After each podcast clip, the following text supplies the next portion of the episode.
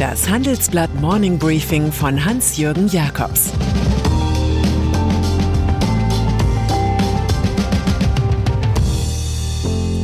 Guten Morgen allerseits. Heute ist Montag, der 26. April, und das sind unsere Themen. Geimpfte bekommen ihre Freiheit zurück. So sieht grüne Umweltpolitik aus. 30 Millionen Ablöse für Julian Nagelsmann.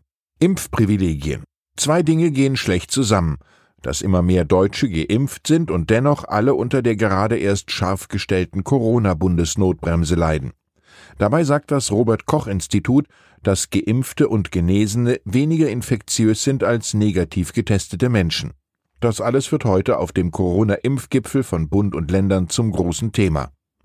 Nach einem aktuellen Eckpunktepapier der Bundesregierung sollen Geimpfte und Genesene künftig genauso in Läden gehen können wie Personen mit Negativtest. Der CDU-Politiker Thomas Bareis, Mittelstandsbeauftragter der Bundesregierung, fordert einen europäischen Impfpass. Er soll Geimpften mehr Freiheit garantieren.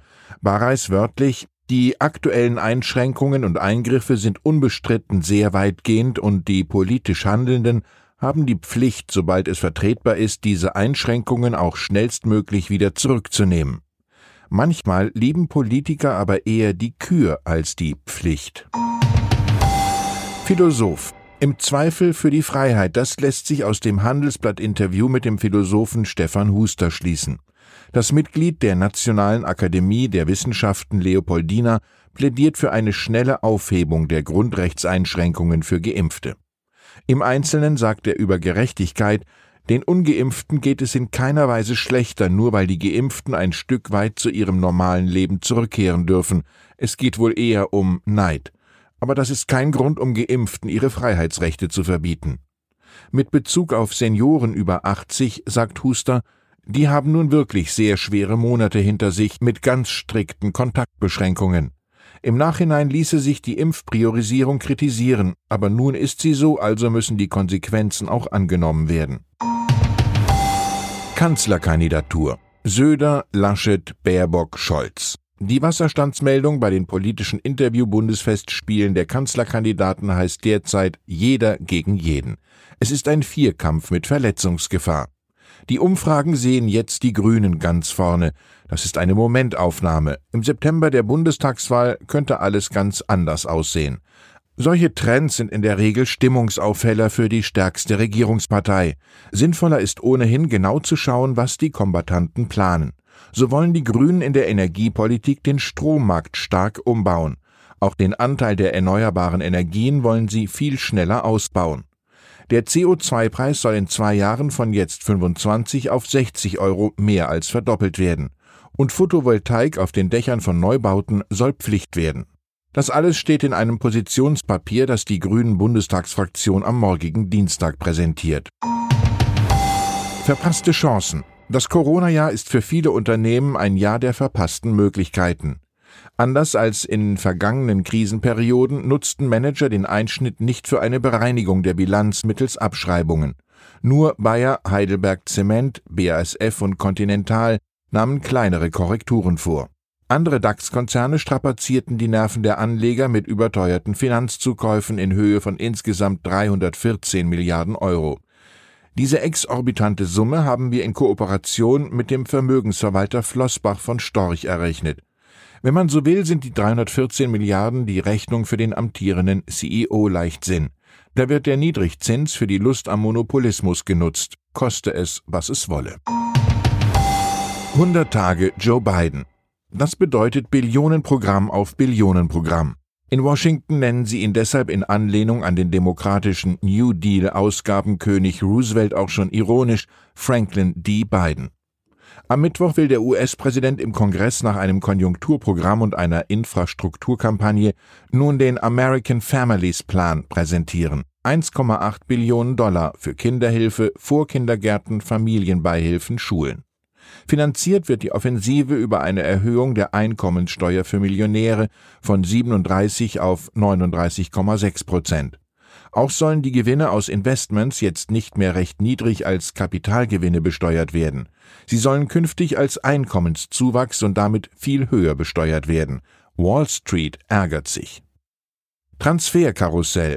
Wenn ein Topmanager das Unternehmen wechseln will, riskiert er eine erhebliche Karenzzeit. Einige Monate muss er dann als teurer Spaziergänger besserer Dinge harren. Im Fußball ist das anders. Da gibt es Ablösesummen, neuerdings auch bei Trainern. Eintracht Frankfurt erhält von Borussia Mönchengladbach 7,5 Millionen Euro für den abwandernden Adi Hütter. Borussia wiederum kassiert für den scheidenden Klaus Rose 5 Millionen. RB Leipzig schließlich verlangt angeblich 30 Millionen Euro, wenn ihr Julian Nagelsmann vom Rekordmeister FC Bayern angefordert werden sollte. Bayern-Coach Hansi Flick wiederum ist auf dem Weg zur Nationalmannschaft. So dreht sich das Trainerkarussell unter Zuhilfenahme eines Schmieröls namens Geld immer schneller. Handelsblatt Jubiläum 1946 schrieb der Journalist Herbert Gross den britischen Militärbehörden, es gebe ein wachsendes Bedürfnis aller Kaufleute, eine Unterrichtung über Bedingungen und Notwendigkeiten der wieder aufzuarbeitenden Wirtschaft zu gewinnen, so Gross. So erhielt er die Lizenz für das Handelsblatt, das am 16. Mai 1946 erstmals erschien. Die ordnungspolitische Kraft aus Düsseldorf galt bald als Brigade Ludwig Erhard. Zum 75. Geburtstag schauen wir als Brigade Zukunft entschlossen nach vorn. Am 3. Mai starten wir dazu eine Innovation Week. Unter anderem präsentieren wir 75 Zukunftsideen und veranstalten drei Lunch Talks, richten einen großen Leserabend aus und am 7. Mai den Handelsblatt Innovation Summit. Wir halten es dabei mit Albert Camus. Die wahre Großzügigkeit der Zukunft gegenüber besteht darin, in der Gegenwart alles zu geben. Online können Sie sich zur Teilnahme anmelden. Und dann ist da noch der Hollywood-Klassiker Die Verleihung der Oscars Folge 93. Sie wurden in der letzten Nacht mehr als eine Art Film, denn als Show den Entertainment-Fans dargeboten. Gleichzeitig drei Produzenten waren für das Spektakulum nötig. Unter ihnen war auch der Regisseur Steven Soderbergh, der etwa für Erin Brockovich oder Contagion zuständig war. Es war ein Abend der Independent-Filme wie Nomadland, aber auch der Streaming-Konzern Netflix aus dem Silicon Valley machte Furore. Netflix war mit 35 Nominierungen dabei, auch mit dem Ausnahmewerk Mank. Es pflicht ein Lorbeerkränzchen für Herman J. Mankiewicz, der einst das Drehbuch für Citizen Kane schrieb und sich darüber heftige Kämpfe mit Orson Welles lieferte. Gary Oldman gibt den oft alkoholisierten Künstler so rauschhaft gut dass er auf jeden Fall zu den Siegern der Oscars 2021 zählt. Was Hollywood angeht, erinnern wir uns zum Wochenanfang gerne an Clint Eastwood als Dirty Harry. Go ahead, make my day. Ich wünsche Ihnen einen guten Tag. Make my week. Es grüßt Sie herzlich Ihr Hans-Jürgen Jakobs. Sie hörten das Handelsblatt Morning Briefing von Hans-Jürgen Jakobs, gesprochen von Peter Hofmann.